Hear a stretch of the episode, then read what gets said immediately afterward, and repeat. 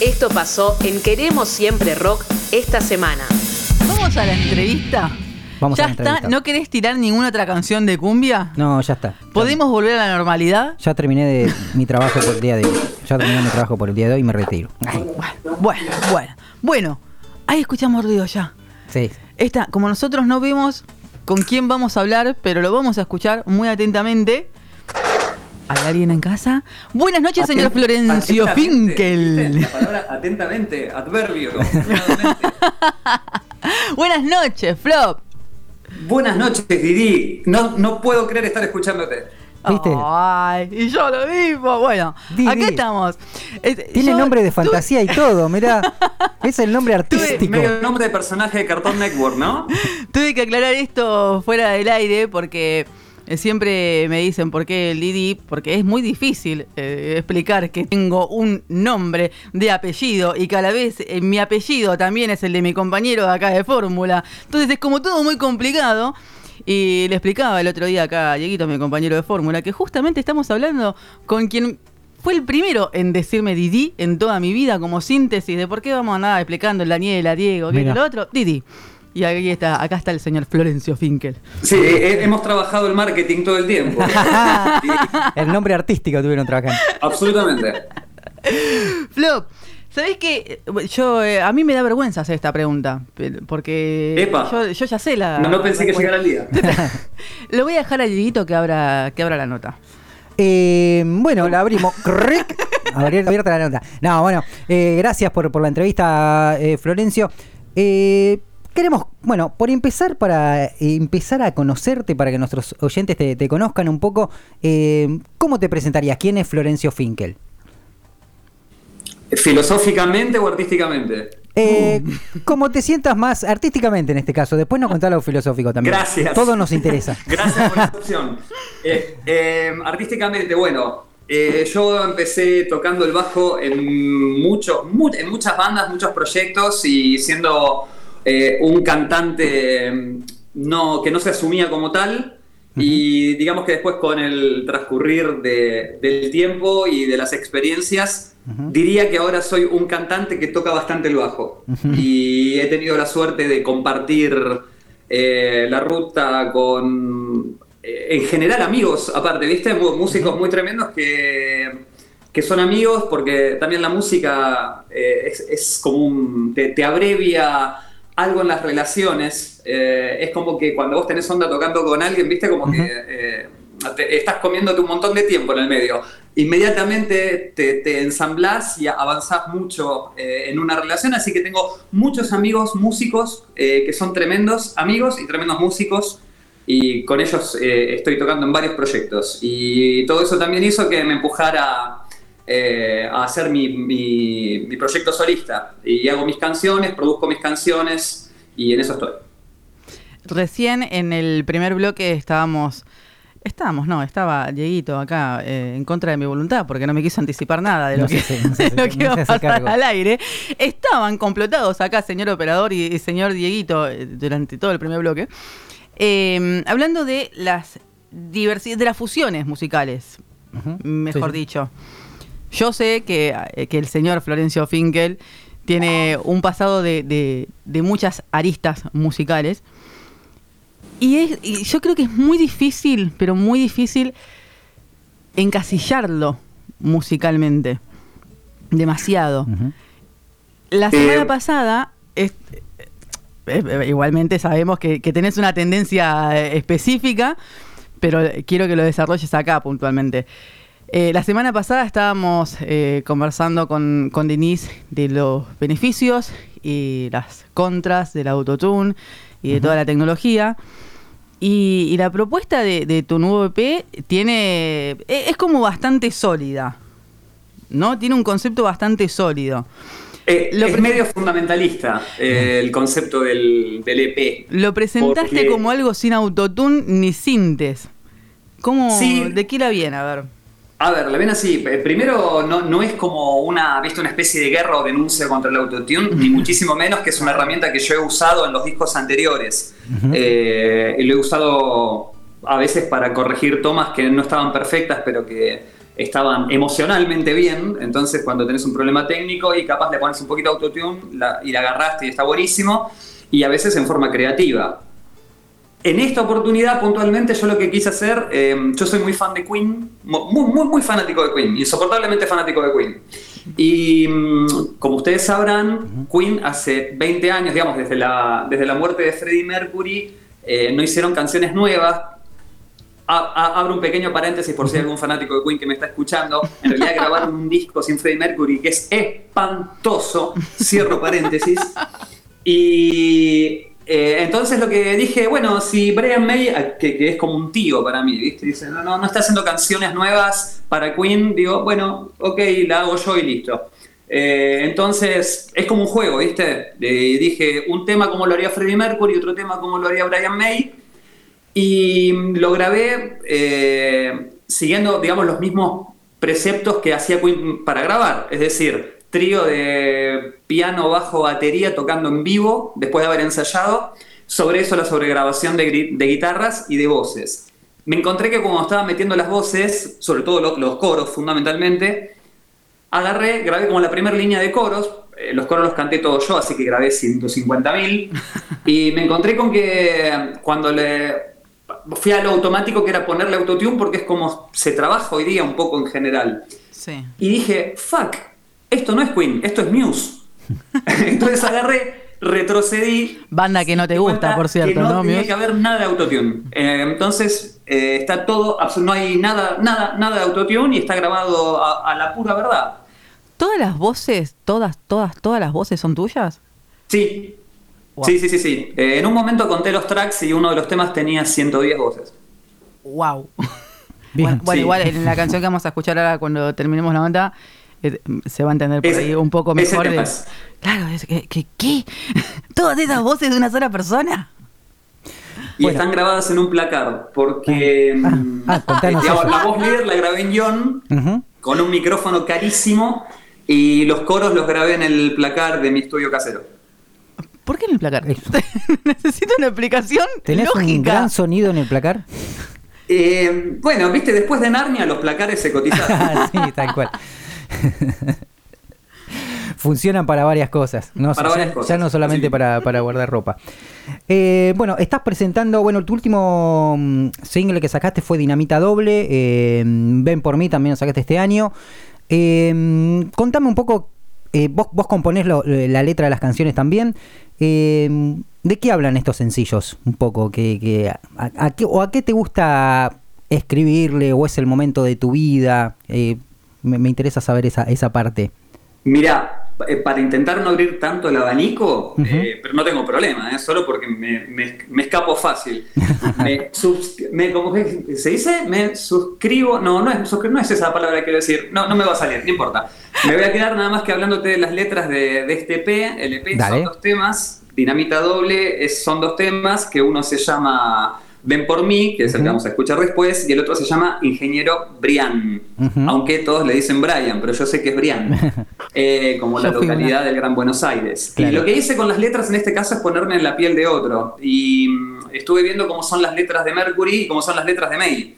Entonces, eh, a Mercury, Mercury tiene esa cosa muy glamurosa de sufrir por amor, en varias baladas sobre todo, eh, una cosa muy tortuosa, entonces la canción lo que está hablando es de... eh, es como una especie de lamento por no poder remar más en una situación amorosa, pero después se termina volviendo un coro enorme eh, donde le está pidiendo al demonio que lo venga a buscar, ¿viste? Ven por mí, llévame porque no aguanto más el dolor.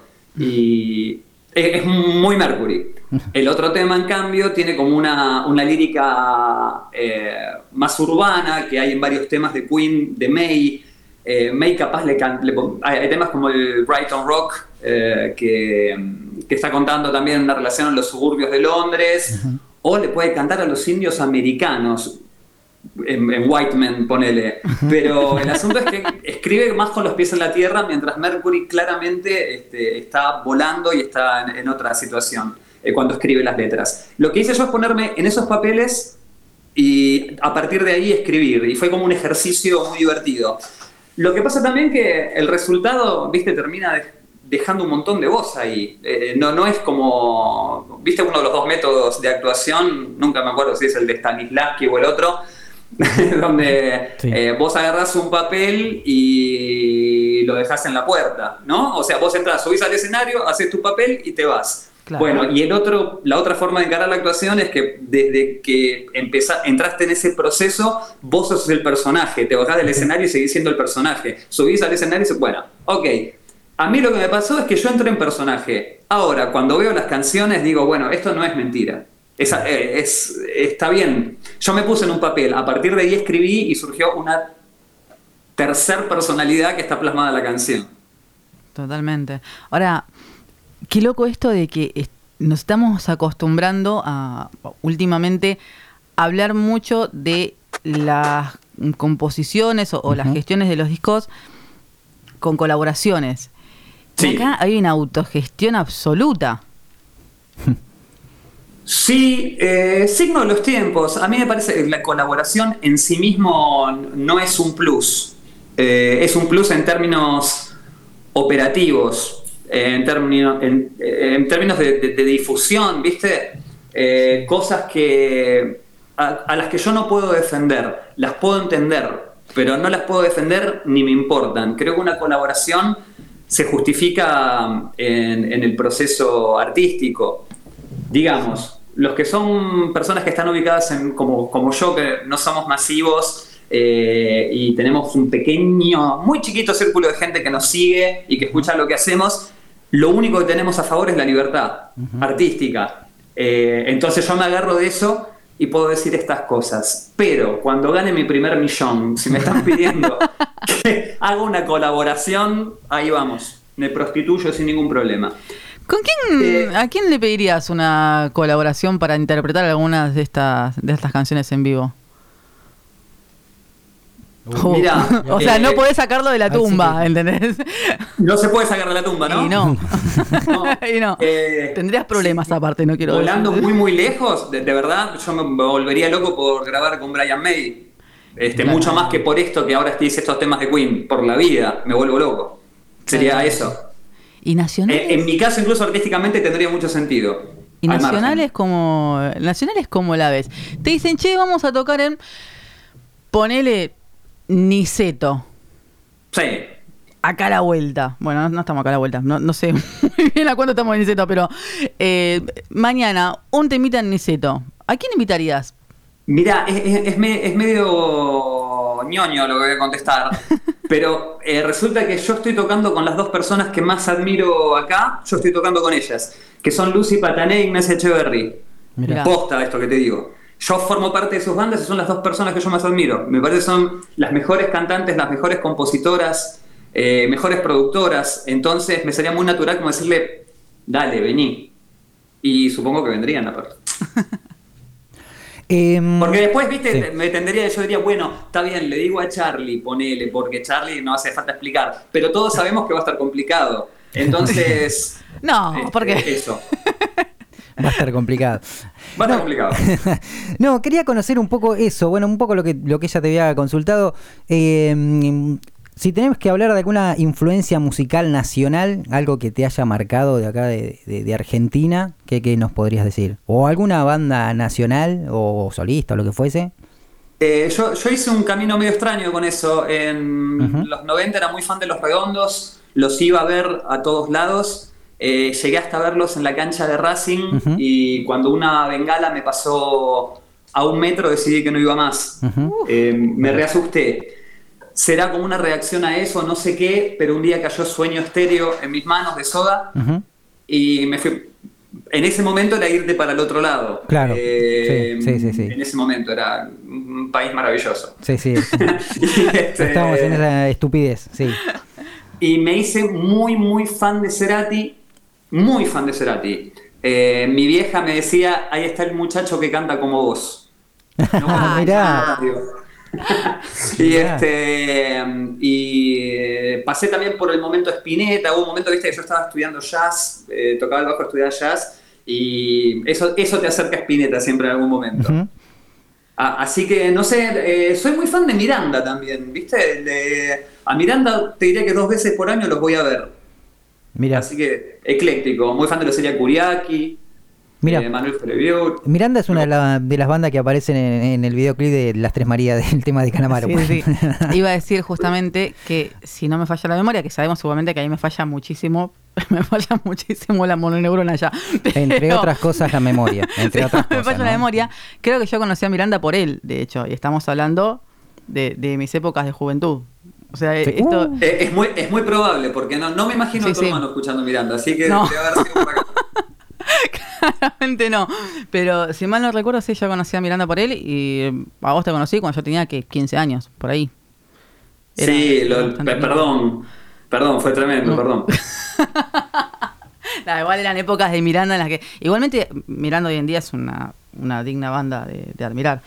Pero, es, es una banda tremenda en vivo. Pero en ese Eh, entonces ellos era- dos son dos eh, front, frontwoman y frontmen in- increíbles. Claro. Son increíbles. Después te puede copar más la música, pero a, a mí la música me parece que está increíble. O sea, me parece muy buena música y no lo digo como consumo irónico.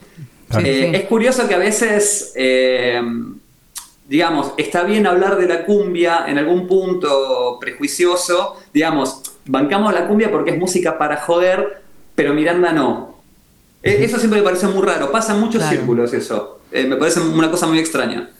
Claro, bueno, Yo banco mucho a Miranda, lo banco muchísimo. acá, acá eh, el señor de, de mi derecha justamente arrancó el programa diciendo, claro, porque nadie banca la cumbia hasta que hasta que suena una cumbia. Claro. Y, es verdad, y con el pop también pasa eso. De hecho, eh, creo que fue la semana pasada, eh, tuve una conversación en la que me saltaron con un disco de Shakira. Flop, Sí. también, Flop también ha padecido mi fanatismo, mi fanatismo natural por. Shakira. Y me dicen, pero ¿cómo vos escuchás? Vos que vivís escuchando punk, punk rock, y ya escuchás Shakira. Y bueno, viejo, el pop es el pop también. ¿qué le- Oiga. Claro. ¿O no, Luquitas? no. A, a mí me llamaría la atención, a- a- hay, hay un tipo de, ¿viste? de gente que fanática de Radiohead. A mí Radiohead me gusta mucho, pero no soy fanático. Sí, yo y me puedes dormir. escuchar Radiohead cualquier día. Pasa mucho con los redondos. Con los redondos pasa un montón. Imagínate, asado familiar, mediodía, nenes corriendo y ponen todo preso político. No, no. ¿Entendés? Los redondos, toda esa música cocainómana de los 90 que recontra banco y que recontra escuché y que me gusta y que la puedo poner un sábado a la noche si salgo solo en el auto con los vidrios bajos y el viento pegándome, no es para todo momento. Entonces, par- partiendo de esa base, eh, creo que hay lugar para escuchar todo, ¿no? Sí. Shakira, hay 10 temas de Shakira que a mí me vuelven loco. 10. ¿Cómo que 10? Nada más. Oiga, bueno, A mí, lo, lo dije a mí, vamos a discutir. Lo vamos a discutir eso. Flop, Y entre hay- los 10 está Loba, lo cual es muy polémico. Sí. Sí, sobre todo si está cantado en inglés. So- yo a Más- la, más totalmente. a la sí. Shakira en inglés ya, ya la dejé de tener cariño. Eso no, no se hace. No se hace. Flop, ¿hay planes de, de presentación, de, mini girita, de presentaciones varias de, de la música que estás lanzando? Eh, Yo no- no te quiero meter presión, pero como que estoy esperando más sencillos, así en, en lo inmediato. Entonces te digo de la musiquita que está. Claro, se vienen más sencillos. Contanos un poco de cómo, cómo sigue tu carrera. Eh, mira, tengo ganas de, mm, eh, de grabar un disco. Eh, me copa el concepto del disco largo. ¿viste? De, de 8 o 10 temas. Eh, me parece que estoy más para hacer eso. Quiero hacer algo totalmente distinto a esto. Eh, no sé si tuvieron la oportunidad de escuchar el disco anterior, pero el disco anterior no tiene absolutamente nada que ver con No. esto. Es un disco más influenciado, es más pop, plástico, tiene más de synth pop, tiene más de Charlie, ¿viste? En, en- en- en lo- el armado de los temas. Y ahora medio como que estoy craneando un poco el, el concepto del próximo disco que me gustaría que sea distinto a, a estos dos, a Dinamita Doble y, a, y al disco anterior que se llamaba Finkel. Así que este, estoy en eso. Me veo eso, igual eh, cada tanto salgo a tocar, cuando me copo salgo a tocar y, y es un re momento. Lo disfruto mucho porque, bueno, les cuento, eh, porque lo, lo que hago es tocar con loops y la computadora y el bajo, entonces voy tocando y me voy lupeando en vivo, lo cual implica un riesgo, ¿viste? Es medio como hacer malabarismo. Eh, te la estás jugando un poquito todo el tiempo. Y suelo tocar, hago todo eso mientras toco con banda. Entonces, eh, es una mezcla del Circus Soleil y, y, este, y un recital de rock. Y a mí me parece entretenido. Igual, para, yo quiero hacer esta salvedad porque acabas de decir que el disco anterior es una suerte más de pop plástico y, y, y siento como que eh, lo estás denigrando de alguna manera. No, no, no, no, para nada. Como Eh, que he pasado no. años escuchándote en vivo decir que algo tuyo puede llegar a sonar plástico, me, resulta hiriente, te digo. No, para nada. Eh, entendamos mm, a ver, eh, algo plástico no deja de ser eh, apasionado y no deja de ser real. El, el concepto de plástico tiene que ver con, la, con determinados sonidos que estás usando, con una, no una búsqueda de un sonido orgánico. Eso sería lo mejor que te podría decir. Digamos, yo no estoy tratando de decirte esto es una banda en vivo tocando en un estudio, sino, no, claramente es una serie de sonidos sintéticos que están transmitiendo un sentimiento absolutamente verdadero y con el que estoy sentimentalmente comprometido. Bien. Lo, lo plástico, y, e incluso esto abre para un debate mucho más largo de cuántas de las bandas que supuestamente nos están dando realidad y denuncia, ejemplo Laberizo.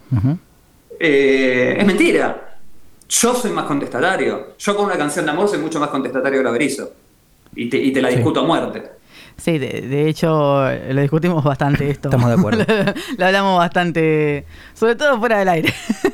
Sí, sí, sí, totalmente. No, viste, pero hay un tema porque está bien, es todo música y no, no, no es tan importante, es solo música. No, no, no es tan importante. Después, a mí, a mí me parece que a veces se equivocan los lugares de discusión. No es la música Sí. y la militancia de las bandas el lugar para donde se discute lo social, lo político. No, no es en un estadio. Si vos pensás que vas a ir a ver un recital y porque te pongas a cantar contra alguien estás modificando algo, mi opinión es que te equivocaste del lugar donde estás. Eh, es mi opinión.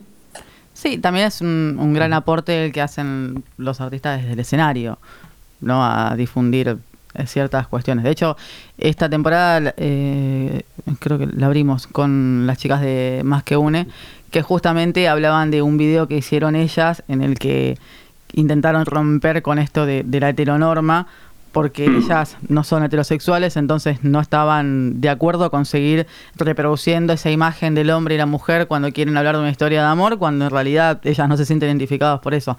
También igual Claro. tiene que ver justamente con esto de, de transmitir algo con lo que uno se siente identificado. o sea, más allá de, de cuál sea tu decisión como, como consumidor de la música, el que hace la música se tiene que sentir identificado de alguna manera con lo que hace. Punto. Sí, eh, sa- sabes que cuando vos nombrás la palabra consumidor me, me parece muy interesante, que estamos hablando de música y sale la palabra consumidor.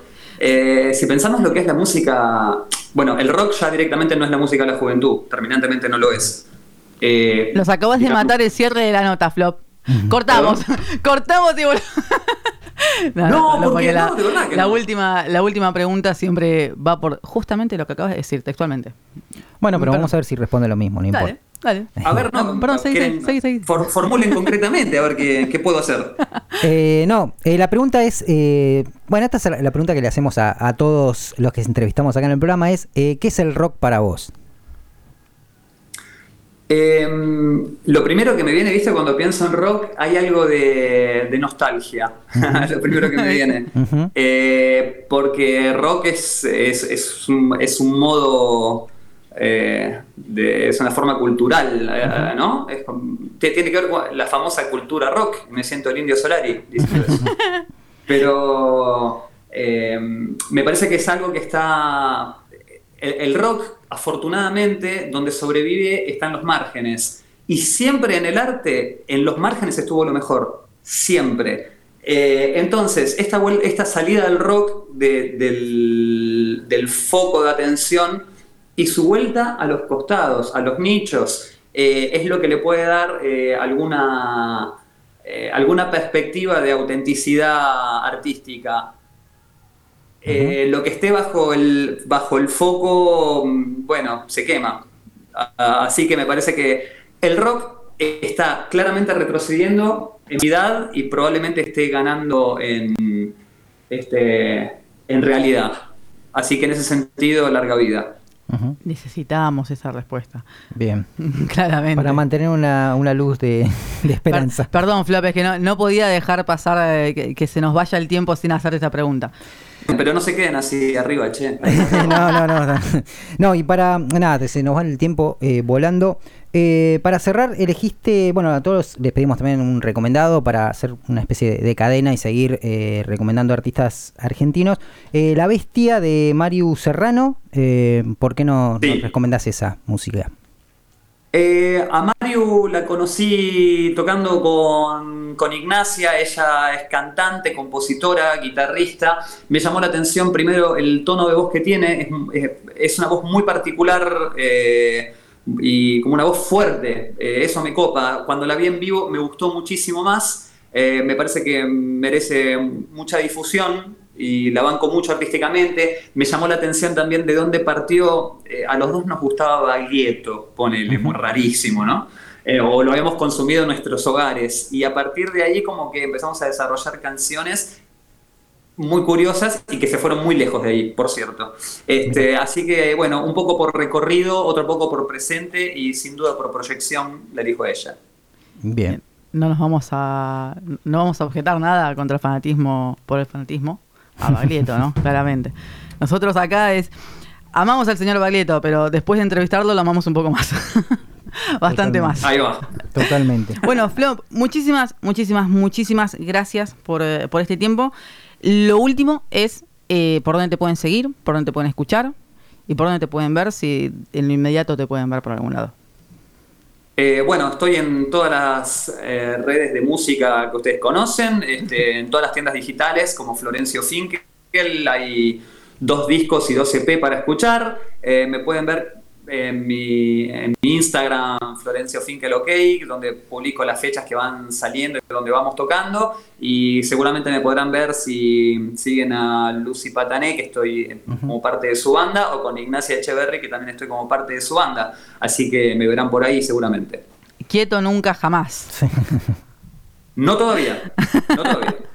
Flop, muchísimas Muchas gracias. Muchísimas gracias. A ustedes, chicos, gracias. por el tiempo. Gracias.